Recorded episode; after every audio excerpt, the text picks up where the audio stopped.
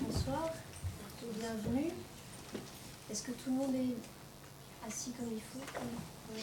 Pas trop mal, pas trop serré. On a un peu froid dans notre petite grotte sur le chemin des cabanes. Donc c'est la première d'une série de six séances. Euh, alors qu'est-ce que j'ai voulu dire avec ce titre, euh, Nos cabanes?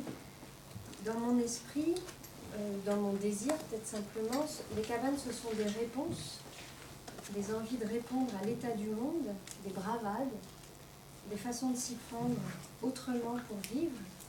Faire des cabanes, ce serait inventer des manières de vivre dans ce monde abîmé et abîmé de toutes sortes de façons. Et on dirait que c'est la tâche qui nous revient aujourd'hui en propre, à l'ère, comme on dit, de l'Anthropocène, dans ce temps de toutes les précarités, bâtir des cabanes sur les places, sur les friches, dans les forêts, dans les campements, dans les jardins, mais aussi bien sûr dans les pensées et sur les pages et dans les phrases et dans les liens qu'on sera capable ou pas d'entretenir les uns avec les autres et d'entretenir avec un monde étendu, élargi, incertain. Alors moi j'ai ma petite cabane, c'est une cabane de livres. Euh, j'ai que ça à vous proposer, mais elle est, elle est ouverte et j'espère qu'elle va respirer le, le plus possible. Euh, et, j'essaierai, au long de ces, de ces rendez-vous, de prendre la mesure de tout ce qui s'affirme, s'abrite, se tente, s'espère, se rêve dans ces cabanes, toutes nos cabanes, euh, aimables ou pas du tout. Il sera question de territoires en lutte, d'oiseaux qui chantent et qui tombent, de forêts, de rites, de morts à qui l'on parle, de rivières qui débordent et de tout ce qui en découle. Et pour aujourd'hui, alors pour se mettre en chemin, il va être question de l'élargissement que tout cela exige. Un élargissement de la perception, une écoute amplifiée des choses du monde, le désir d'un nouvel emmêlement aux choses de la nature, à ces choses qui réclament aujourd'hui si fort qu'on les traite autrement. Et le, paysage sonore là, qui vous a accueilli, je ne sais pas si vous avez eu la chance d'entendre le loup qui surgissait à un moment, on entendait surtout le pépinement des oiseaux. Euh, ça fait partie de ces formes d'écoute renouvelées aujourd'hui. C'était, euh, c'est, un, mauvais enregistrement de ma part d'une merveilleuse captation de Bernie Krause, que vous connaissez peut-être, bioacousticien, qui documente depuis près de 50 ans tous les paysages sonores de la nature, leur harmonie et leur dégradation. Alors cet élargissement, l'anthropologie le recherche, le pratique, quand elle considère aujourd'hui d'une façon tout à fait neuve ces choses réputées muettes, les bêtes, les fleuves, les morts, les plantes. Mais si je suis ici, c'est parce que je vais essayer de dire toute la part que peut ou que devra y prendre le poème, le poème qui est l'élargissement même, et ce mot je le dois évidemment à Jean-Christophe Bailly, qui va être présent un peu comme mon allié ou le porteur de flambeau dans la caverne, dans notre caverne, euh, dans plusieurs de ces séances. Élargir l'écoute, donc élargir l'écoute des choses du monde, renouer avec le vivant, réinventer des liens et en cela réagir à tous les dépeuplements, tous les dépeuplements c'est peut-être ce que faisait Thomas Saracen dans cette incroyable installation, installation à vrai dire monde de fil, que vous avez peut-être vu, qui était récemment présentée au Palais de Tokyo. en voici une image. Alors, il ne faut pas le dire parce que j'ai pas pensé qu'il fallait demander les droits pour la voir comme ça, euh, comme ornement unique de notre grotte à nous. On air, ça s'appelait, sur l'air. Et Thomas Saraceno faisait travailler des araignées. Il les a laissés faire, il les a laissés rêver leurs toiles, proposer leurs idées, construire leur mêlement de lignes. Et dans la suite de l'exposition, euh, il a continué à peupler cet espace de l'air qu'on croit à tort vide, euh, avec des sphères, avec des lignes. Une ligne rêve on n'avait jusque-là jamais laissé rêver une ligne. C'est ce que disait Michaud devant les dessins de Paul Klee. Qu'est-ce que ce serait au juste laisser rêver une ligne? Alors, Tim Ingold, anthropologue encore, vous le savez peut-être, a proposé une anthropologie comparée des lignes, c'est-à-dire une pensée générale de l'activité humaine comme un faire-ligne, un pister, un poursuivre, un tracer, tracer des lignes avec ses mains, avec ses pieds, avec un crayon, avec un fuseau, avec un outil, avec sa pensée. Laisser rêver une ligne, alors ce serait tour à tour marcher, tisser, observer, chanter, raconter des histoires, dessiner, écrire. Mais je crois qu'il y a plus et qu'il n'y a pas que nous, avec nos divers instruments mentaux ou réels, qui fassions des lignes. Parce que toute chose du monde, en vérité, fait une ligne, ou du moins peut être regardée comme ça. Toute chose prend son parti dans le monde, s'oriente, c'est-à-dire encore fait une phrase, émet une idée. Toute chose est exactement comme une pensée, une espèce animale, une rivière, mais aussi bien une pierre, un arbre, toute chose se conduit. Et c'est là son idée. L'idée qu'elle a, ou plutôt l'idée qu'elle est. Et j'ai du mal à me défaire et à me passer de cette euh, formule de Jean-Christophe Bally à propos des bêtes, de la façon dont chacune risque, comme une pensée, comme une phrase, son mode d'existence à elle, sa façon d'avancer dans le monde, comme une formule. Surgissez, bois de pain, surgissez dans la parole, donnez votre formule, on ne vous connaît pas. C'est comme ça, je crois, que Ponge ouvrez aussi le carnet du bois de pain. Donnez votre formule, on ne vous connaît pas. Surgissez dans la parole. Toute chose fait une ligne, donc, qui est comme une piste d'être et d'expérience, c'est-à-dire comme une pensée qu'il y aurait à entendre, sur laquelle s'engager, une pensée qui espère notre écoute. Michaud, encore, toujours sur Paul Clé, une ligne attend, une ligne espère. Inspire, espère. Je ne sais pas si vous connaissez ce poème de Zénobianu. La suite pour Albert Heiler. Cassé, fracassé, aimanté par la plus haute force du chant, inspire, espère. Tu joues en toute langue, tu joues pour la lumière qui ne passe pas. Cassé, fracassé, tu joues, tu joues pour dire que le monde peut tourner autrement, pour interroger les étoiles, accélérer l'immensité, inspire, espère, écoutant sans fin, sans fond la buée d'âme de Coltrane, oui, tu joues pour cet autre ciel en ton cœur, inspire, espère, tu joues pour guérir les univers, pour porter ta peine jusqu'aux comètes, homme arbre, cassé, fracassé, tu joues comme une averse de cygnes dans la prière du cœur, inspire, espère, chacune de tes notes est une perle d'étreinte, un couac habité dans la fanfare de Dieu inspire, espère. Je reprends Michaud. Une ligne attend, une ligne espère, toujours dans la construction, toujours dans le prolétariat des humbles constituants de ce monde.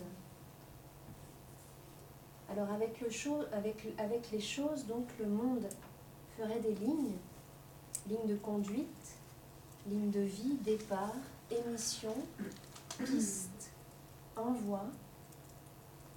Et en toute chose, il faudrait savoir percevoir cet envoi, laisser aller les lignes, laisser rêver les lignes, autrement dit, écouter les idées du monde, les idées qu'a le monde, se demander ce que c'est, ce que ce serait d'être rivière, cette rivière-là, traitée ainsi, d'être plante, d'être rive, d'être oiseau, d'être loup, et emprunter en perception ou en pensée ces lignes, les suivre comme on ferait d'une bête, sentir leur enchevêtrement, comprendre le monde vivant comme une intrication de pensée qui se noue, se dénoue, s'allie, s'éloigne et qui effectivement espère notre écoute. Alors le monde a des idées, le monde a des idées, beaucoup d'idées qui l'agitent, qui se débattent à la surface même de ce qui existe. Et c'est précisément parce que le monde a beaucoup d'idées qu'il bruisse de possibilités d'émancipation. Il y a un très beau petit texte de Foucault qui s'intitule Le reportage d'idées, Foucault dit ça, les idées courent le monde. Les philosophes croient qu'il n'y a pas beaucoup d'idées de par le monde, mais non, il y a beaucoup d'idées qui courent le monde. Et c'est précisément parce que le monde a beaucoup d'idées qu'il y a des chances de s'évader, de sortir ailleurs. Il y a plus d'idées sur Terre qu'on ne l'imagine, des idées à même la Terre, à même les choses, puisque donc toute forme de vie risque sa formule, toute forme de vie déclare qu'on pourrait vivre tout autrement, qu'on pourrait vivre comme ça, comme ça et encore comme ça, et en fait c'est tout l'objet de la poésie de Ponge. Dire que le monde a des idées, c'est dire notamment que la Terre n'est pas muette, qu'elle ne se tait au fond qu'aux oreilles inattentives, qu'elle en sait long et qu'elle en dit long. En particulier aujourd'hui, la terre crie, elle réclame, elle se fait entendre, elle se cabre, elle se venge, elle exige d'être traitée tout autrement, mais elle propose aussi, elle bruisse, elle rêve. Et c'est à l'écoute de ça, dans cette rencontre entre une nouvelle attention à la terre et des formes très imaginatives de résistance, c'est à l'écoute de ça que s'inventent les écopolitiques actuelles.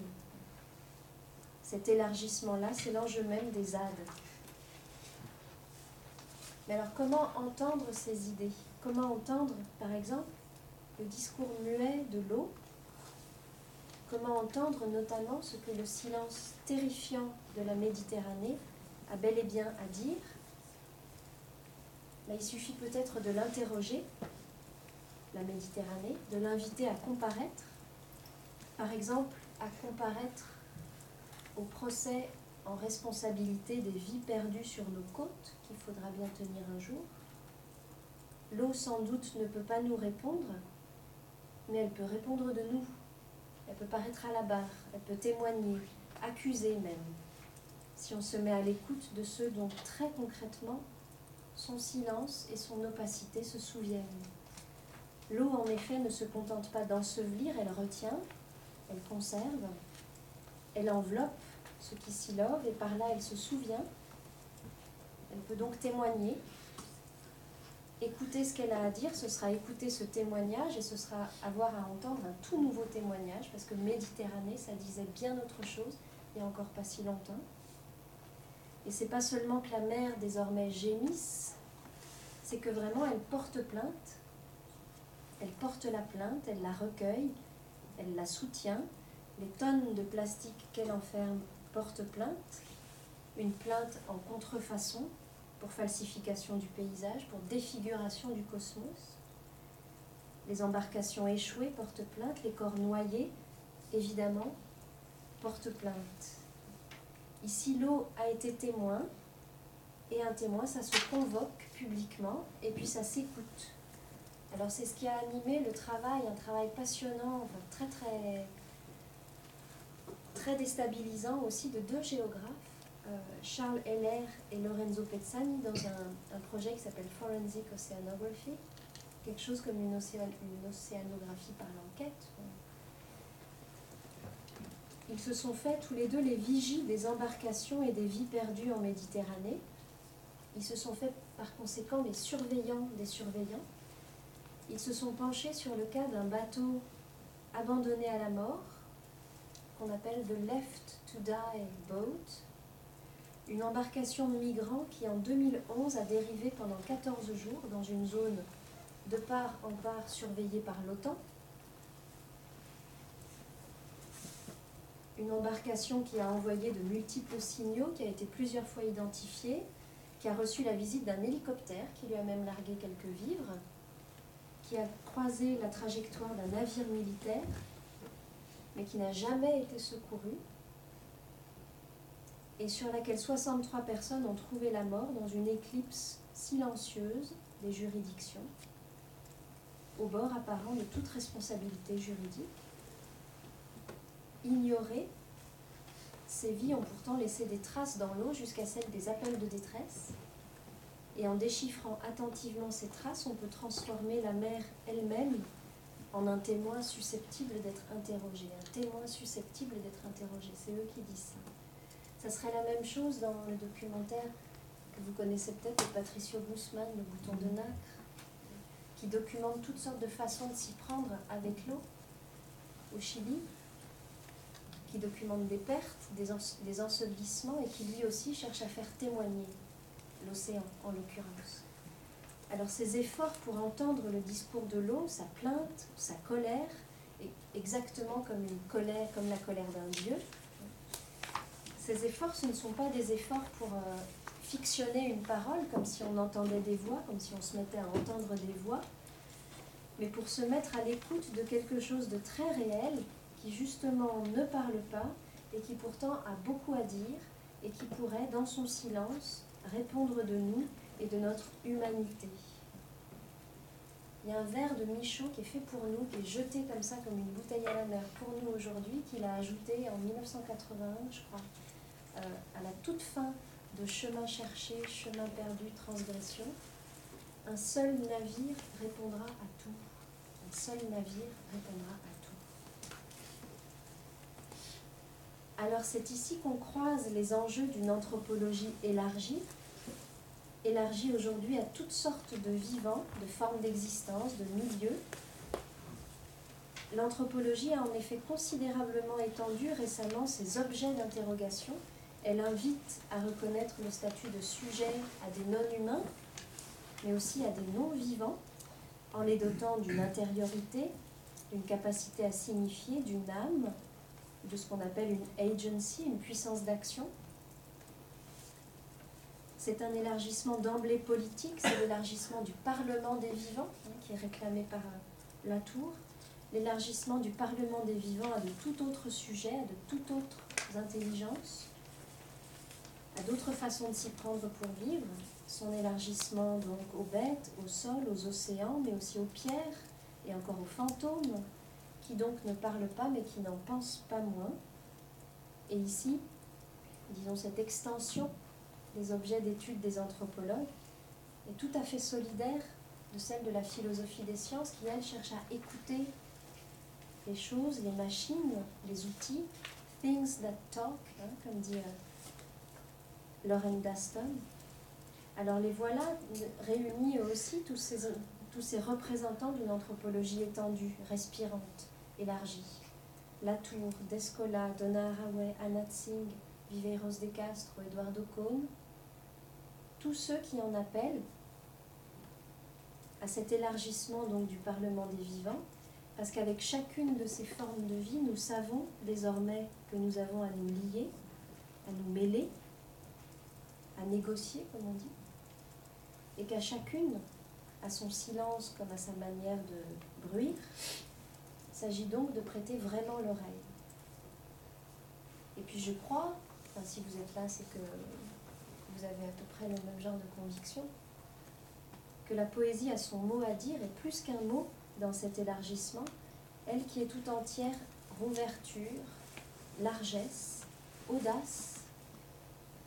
D'abord parce que ces choses, ces choses de la nature qui réclament tellement fort qu'on les traite autrement, ce sont les très anciennes choses lyriques, celles qui occupent la poésie d'emblée, les paysages ovidiens, les sous-bois, les zones humides qui deviennent aujourd'hui des lacs d'impatience, les très vieilles choses lyriques. Le lac, il n'y a pas plus. Il n'y a pas plus datant dans l'histoire de notre propre euh, lyrisme. Mais aussi parce que les poètes savent écouter ce qui ne parle pas, ce qui ne parle pas et pourtant a beaucoup à dire. Ils osent s'adresser à ce qui ne pourra pas leur répondre, à ce qui n'entend pas, à ce qui parfois même n'existe pas ou n'existe plus. Toutes ces choses, ils ne craignent ni de les écouter, ni de les interroger. Et pourtant, ils se refusent à les faire parler, comme dans des fables. Ils prennent acte du fait que justement, elles ne parlent pas, elles ne nous parlent pas, pas comme ça, pas comme nous. Et que pour se relier, que pour s'entendre, donc, il y aura beaucoup à faire. Et c'est là une ressource considérable pour écouter comme il faut, pour se renouer au monde avec justesse. Et moi, je suis convaincue que c'est ça l'ordinaire de l'effort poétique, ou plutôt c'est la folie raisonnable habituel du poème. C'est l'animisme tranquille du poème, notre animisme.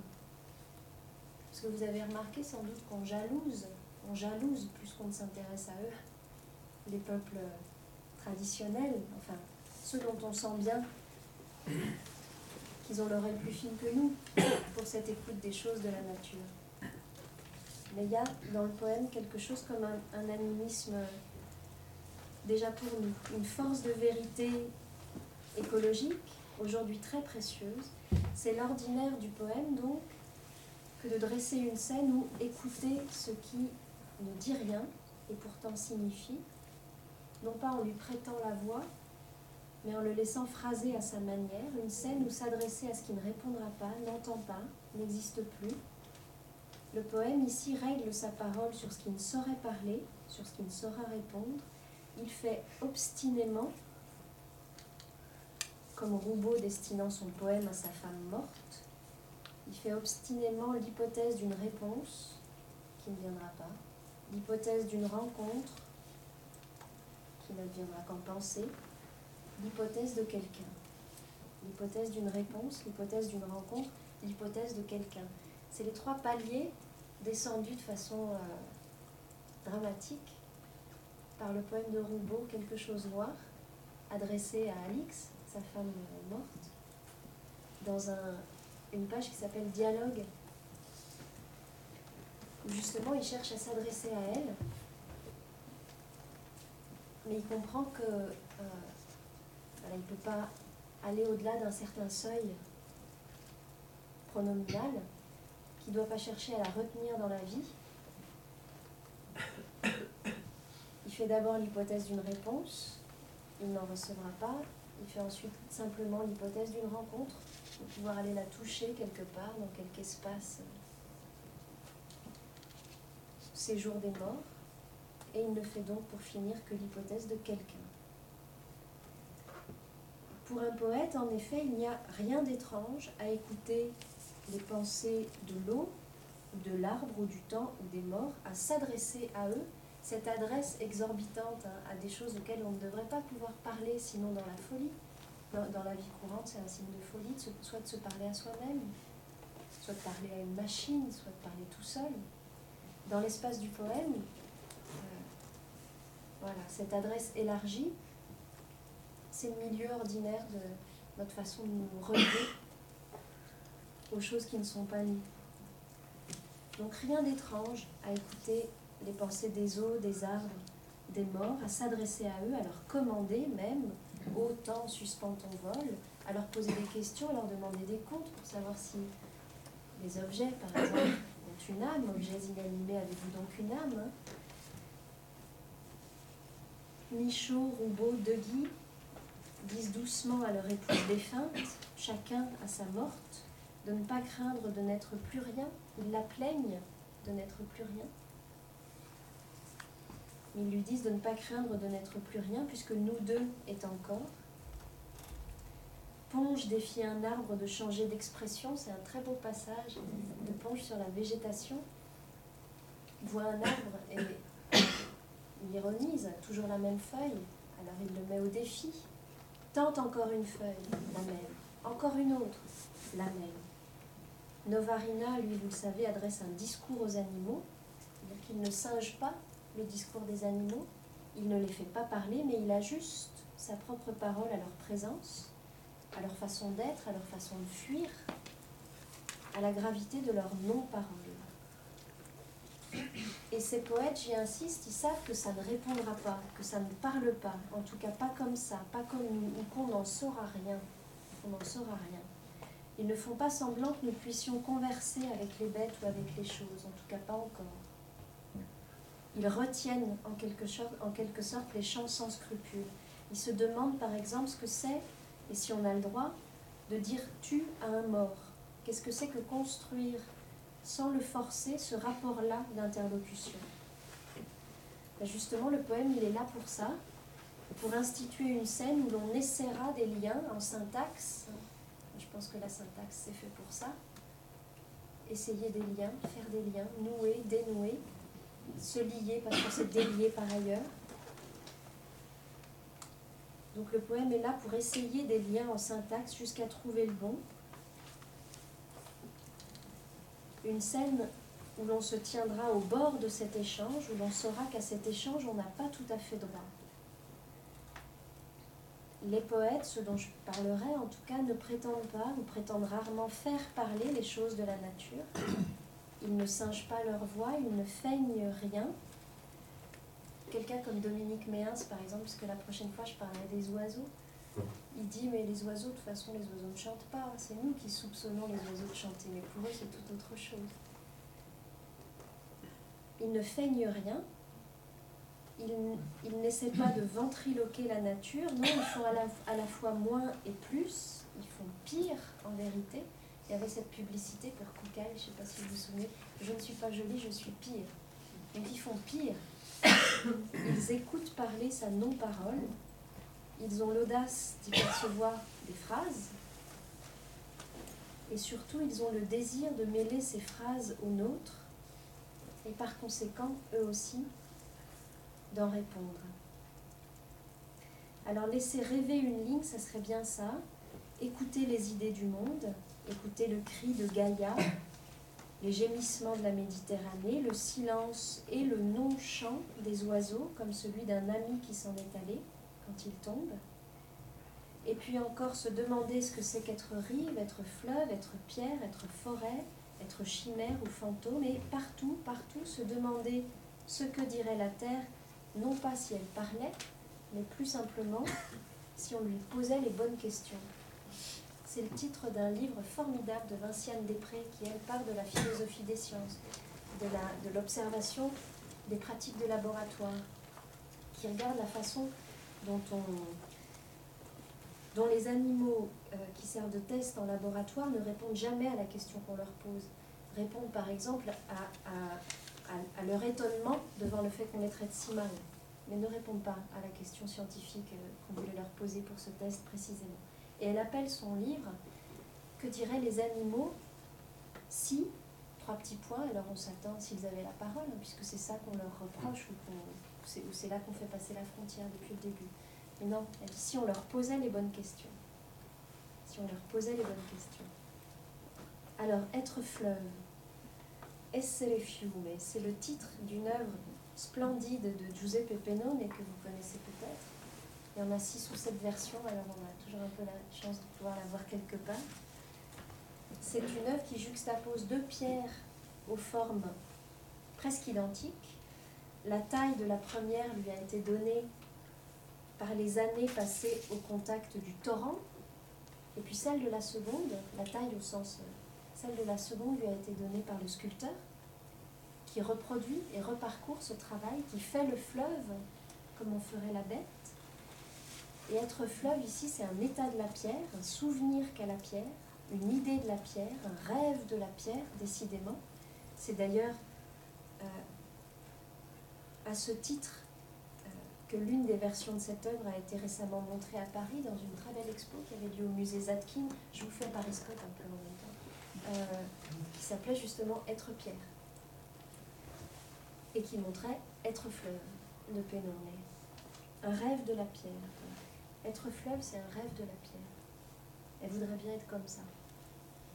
Et je songe à une autre œuvre de Pennone qui s'appelle Idée di pietra, idée de pierre, idée de pierre, qui figure un arbre, en fait c'est des arbres de bronze, qui fait, un arbre qui porte en guise de feuilles de gros blocs de granit, des pierres qui se rêvent feuilles, comme les arbres de Ponge, toujours lui, comme les arbres de ponche se prenaient à rêver que leurs feuilles étaient des oiseaux, étonnés d'avoir su faire ça.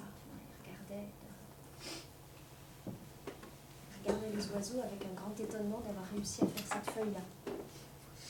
Et puis je pense aussi à un petit essai poème d'Annie Dillard, Apprendre à parler à une pierre. Annie Dillard, c'est une, écrivaine américaine qui a consacré des études à Thoreau. Toujours bizarre quand on est obligé de faut dire comme ça. Et, euh, et, des textes à sa propre vie avec les bêtes, avec les forêts, avec les cabanes. On y vient doucement, doucement, ça coule souterrainement, mais je pense que vous avez déjà l'écoute pour tout ça. Je cite donc Apprendre à parler à une pierre. L'île où j'habite est peuplée d'originaux dans mon genre.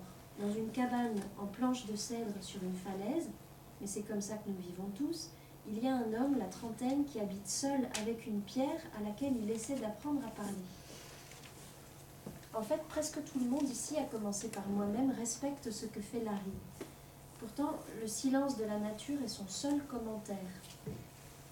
Maintenant, la parole a déserté les êtres inanimés de la terre, et les êtres vivants ne parlent que très peu, et à un très petit nombre. Les oiseaux émettent bien leur douce arabia et les singes hurlent, mais les galets grondent aussi lorsque la vague se retire et les coups de tonnerre brisent l'air en tempêtes aveuglantes. J'appelle ces bruits silence. Et partout où il y a du silence, il y a toujours une petite voix. Qu'avons-nous fait pendant tous ces siècles, sinon tenter de ramener Dieu sur la montagne, ou, cette tentative ayant échoué, essayer d'arracher un piaulement à tout ce qui n'est pas nous? Quelle est la différence entre une cathédrale et un laboratoire Partout, en effet, et jusque dans les sciences, on s'adresse à l'inanimé pour en obtenir une réponse. Et de fait, il faut apprendre à lui poser les bonnes questions, apprendre à parler à une pierre. Alors moi, j'ai d'abord entendu euh, ce titre, cette formule à contresens. J'ai cru qu'il s'agissait décrire parce que mon tourment, ma question à moi, c'était la question de l'adresse, justement. Et j'ai cru qu'il s'agissait de décrire la façon plus, euh, plus raisonnable, plus cool, dont, dont, on peut apprendre à s'adresser à une pierre, à prier, par exemple. Mais c'est pas de cela qu'il s'agit, c'est la fable d'un homme qui veut enseigner à une pierre à parler. Et entre ces deux sens du verbe apprendre, ou plutôt entre ces deux orientations de l'action d'apprendre, selon la façon dont s'y répartissent sujet et objet, activité et passivité, c'est toute la question de ce que Lacan a appelé le signifiant dans la nature qui s'ouvre. Comment la nature fait signe, bruisse, murmure, dit tout en ne parlant pas. Des façons dont la nature donc formule, énonce. Et Annie d'ailleurs, elle tient les deux bouts de la chaîne. Elle constate un silence et elle l'honore. Le, le silence est le seul commentaire de la nature. Et pourtant, elle honore aussi celui qui voudrait y faire naître, même follement, une parole.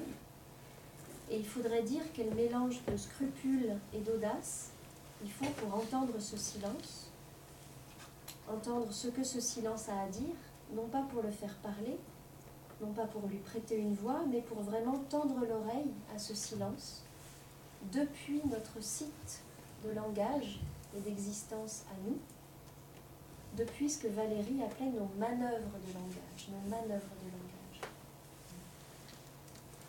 Manœuvres de langage.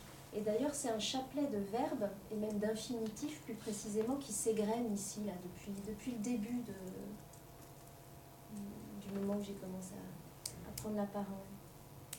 Apprendre à parler à une pierre, être fleuve, être pierre, penser comme un arbre, c'est Jacques Tassin, penser comme une montagne, Aldo Léopold, penser comme un rat, Vinciane Després, penser comme une forêt aussi. Alors, pas même se demander si les forêts pensent, mais poser qu'elles le font, poser qu'elles le font penser. C'est tout le propos du travail de l'anthropologue, encore une fois, mais faudrait dire à quel point ces anthropologues-là, ces anthropologues-là, ils sont exorbitants, enfin, ils sont vraiment très singuliers dans leur discipline. Et pourtant, c'est eux qu'on lit, c'est eux qu'on traduit, c'est eux qui savent se faire entendre d'un plus grand nombre.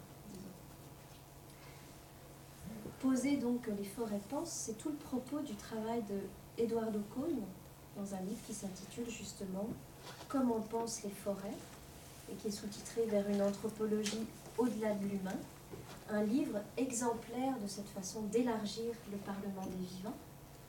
Alors il y a toutes, choses toutes sortes de choses qu'on pourrait dire sur ce livre, mais euh, peut-être j'y reviendrai dans, dans une séance sur les forêts justement. Mais je veux juste souligner que ce qui importe ici, dans tous ces infinitifs, dans toutes ces pistes comme ça, comme des portes ouvertes vers une autre tenue dans le sensible qu'incarnent ces infinitifs, ce qui importe, c'est la décision d'honorer d'autres comportements, d'autres modes d'être. C'est à cela que l'infinitif est bon. l'infinitif ou le mode de l'élargissement ou le mode de la participation, de la coulée d'un style d'être dans un autre. Et puis le comme, hein, pensez comme une montagne, comme une forêt, comme un rat. Le comme qui fait la relation tout en, tout en maintenant l'écart, qui dit qu'on n'en saura rien, mais qu'on tente, qu'on s'approche, qu'on essaye de suivre ses idées qu'a la vie, décidément pas en simulant ses intériorités autres, en croyant s'y loger, et en redoubler l'expérience, mais depuis notre site de langage à nous, en faisant l'hypothèse de ces autres pensées et de notre rencontre, de notre alliance, de notre collaboration, mais aussi bien de nos conflits avec elles.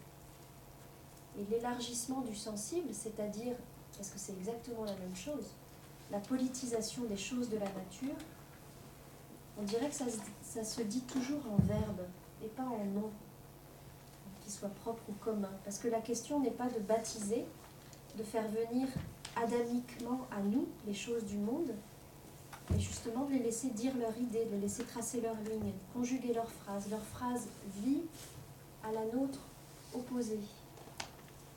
Parce qu'il y en a plusieurs qui nous apparaissent comme des contestations, des répliques. Non, il faudrait vivre autrement. Il y a ce très beau livre de Fabienne Raffos qui s'appelle Parce que l'oiseau. Et je trouve que c'est un titre merveilleux parce qu'on a le sentiment que l'oiseau pour elle est une proposition, une cause suffisante, une phrase opposée à la nôtre. Pourquoi vivre autrement? Parce que l'oiseau, parce que les oiseaux chantent et que les oiseaux tombent. Donc les laisser conjuguer leurs phrases, encore une fois les laisser rêver.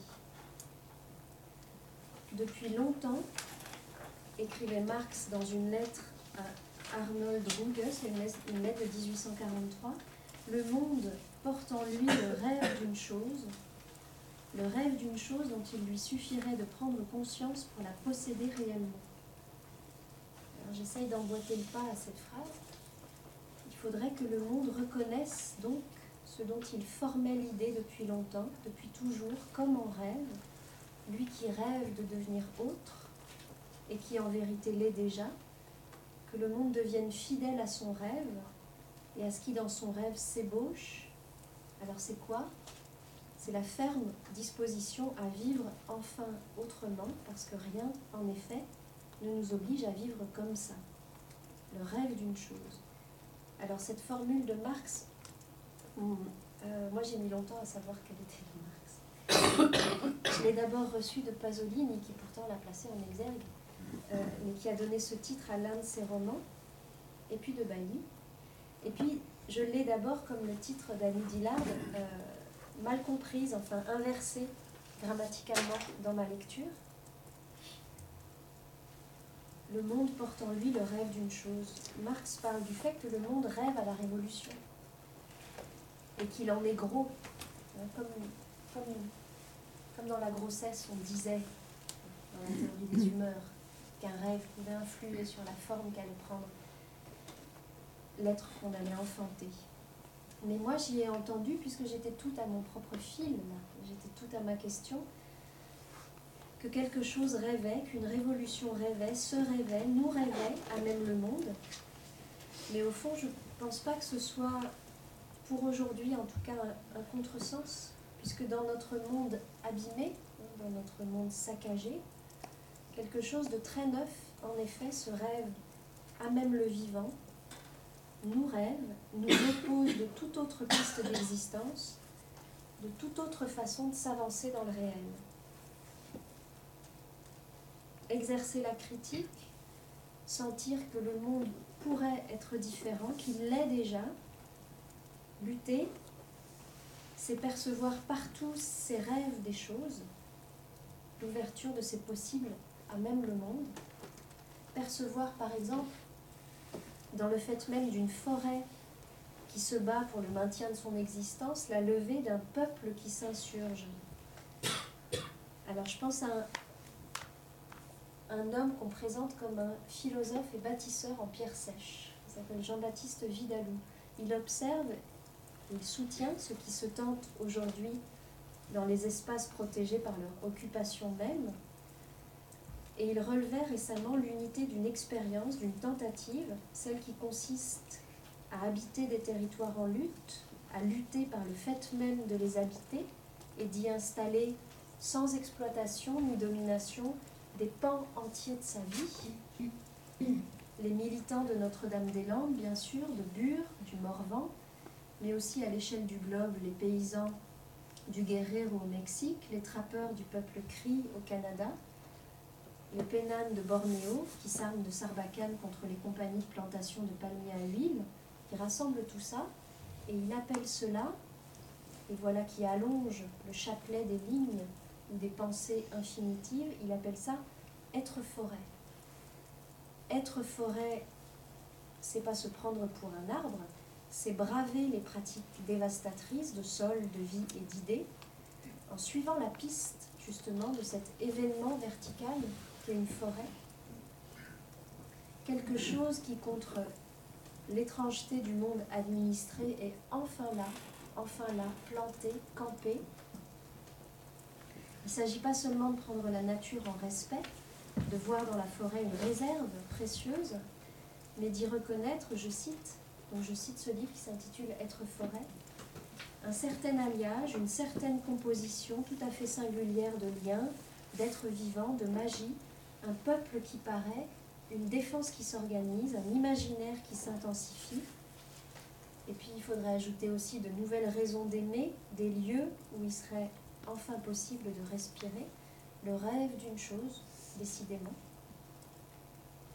Alors ce rêve d'une chose, ce rêve des choses, cette écoute élargie, cette écoute des idées qu'a le monde, qui n'en manque pas, cette attention aux vies qui s'essayent, aux liens en cours de formation, je me dis donc, et vous avez compris, que c'est ça qui s'abrite, qui s'abrite et qui se prouve dans les cabanes qui s'élèvent un peu partout sur le territoire, sur les ades, sur les friches, dans les esprits. La cabane, en fait, c'est peut-être la figure la plus, à la fois la plus mobile, la plus malléable, la plus présente euh, dans l'imaginaire et dans les pratiques politiques d'aujourd'hui. Quand je dis l'imaginaire au sens euh, des, désirs et des idées, et des idées qui soutiennent les actions entreprises. 47% des vertébrés disparus en 10 ans, faut qu'on se refasse une cabane, mais avec des idées au lieu de branches de saule, des histoires à la place des choses. C'est la formule, je disais impeccable, parce que je trouve que c'est le poète impeccable. C'est la formule impeccable, comme toujours, d'Olivier Cadio, que j'avais placé en ouverture de ces séances. Et du petit livre, en fait, du petit livre qu'elles accompagnent, qui paraîtra dans quelques semaines faire des cabanes, ça serait ça. Ce serait trouver où atterrir dans ce monde abîmé. Hein. Où atterrir, c'est le, le, titre évidemment du dernier livre de la tour. C'est-à-dire où, objectif terre, hein. où reprendre, où reprendre sol.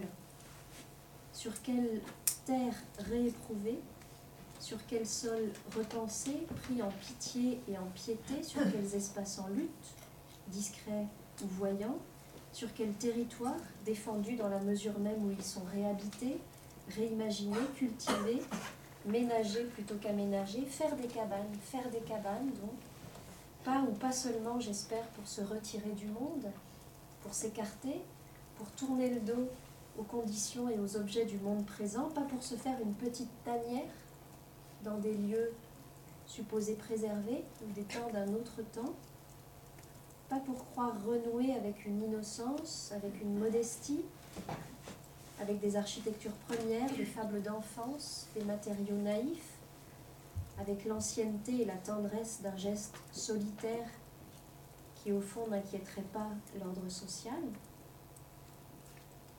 mais faire des cabanes pour leur faire face autrement à ce monde-ci et à ce présent-là, avec leur saccage, avec leur rebut, mais aussi avec leur possibilité d'échapper, sans ignorer, sans jamais ignorer que c'est avec le pire du monde actuel aussi, c'est-à-dire de ces refus, de ces séjours, de ces expulsions. Expulsion, c'est le mot de Saskia Sassen, pour décrire quelque chose comme, voilà, pour le coup, une ligne mauvaise du monde, qui expulse des, des poisons, des gaz, des gens.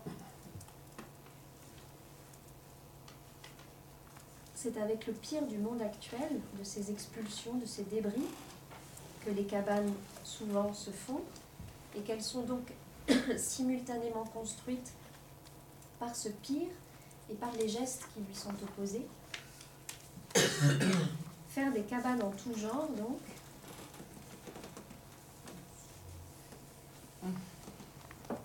Inventer, jardiner les possibles, sans craindre d'appeler cabane des huttes de phrases, de pensées, d'amitié souvent, et puis des façons de se représenter l'espace, le temps, les liens, les pratiques, toutes nos cabanes, toutes ces constructions ont quelque chose donc à la fois s'écartent, s'abritent, se tentent et se prouvent.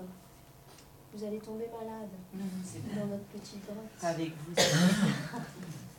J'espère que c'est pas avec moi que vous allez tomber malade. La frange est la preuve d'une autre vie possible. La frange est la preuve d'une autre vie possible.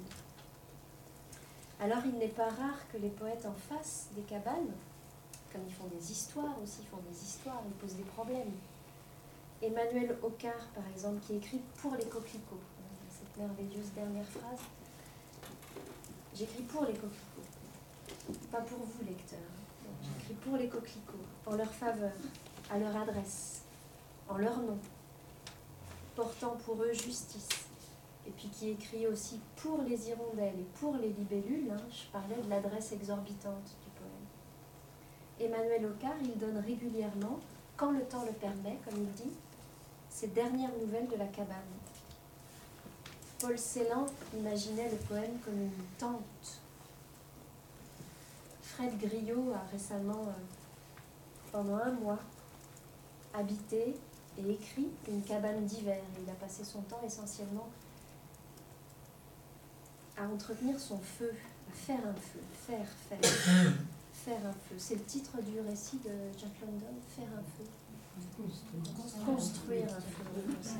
Construire un feu, bah oui, c'est bien mieux. Aujourd'hui d'ailleurs, la poésie se repeuple tout autant que les ciels, les sols ou les places. Les ciels, hein, c'était tout l'objet de l'expo de Thomas Saraceno, c'était de dire que l'air euh, l'air est très très peuplé de toutes petites choses, mais il est très très peuplé, très dense.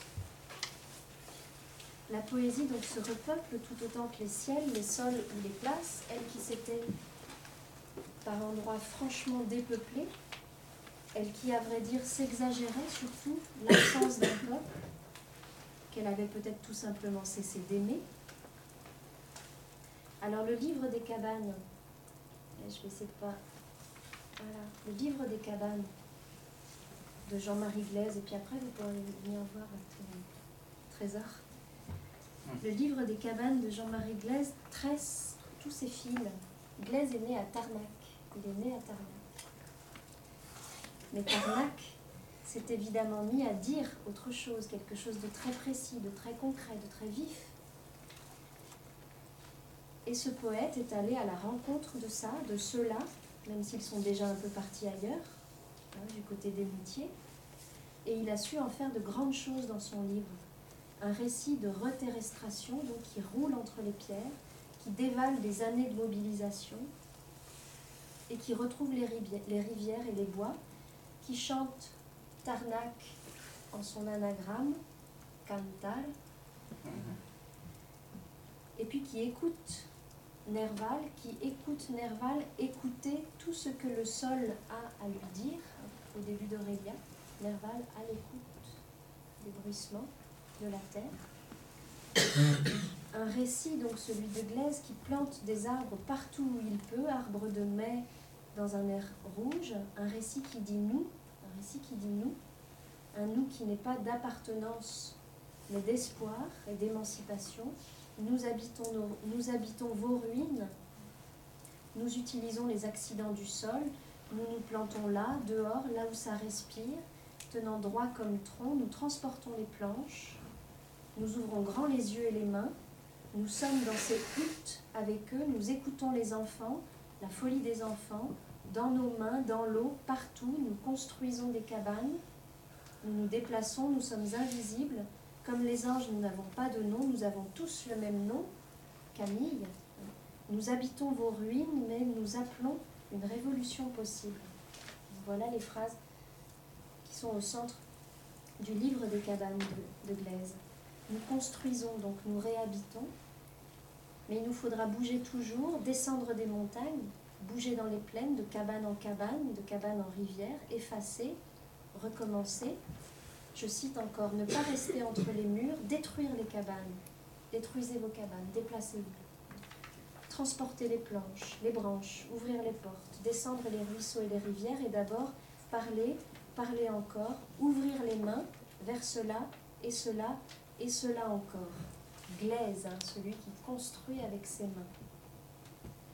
Donc faire des cabanes sans forcément tenir à sa cabane. Faire des cabanes pour reprendre son souffle, élargir, élargir la zone à défendre, parce que de la ZAD, de la ZAD, comme on dirait de la, de la pensée, ou de la révolte, de la ZAD, c'est-à-dire de la vie à tenir en vie, il y en a un peu partout sur nos territoires. Faire des cabanes, donc non pas pour se retirer, mais pour habiter l'élargissement même, en quelque sorte. C'est tout ce que je nous souhaite. Et pour aujourd'hui, je m'arrête là.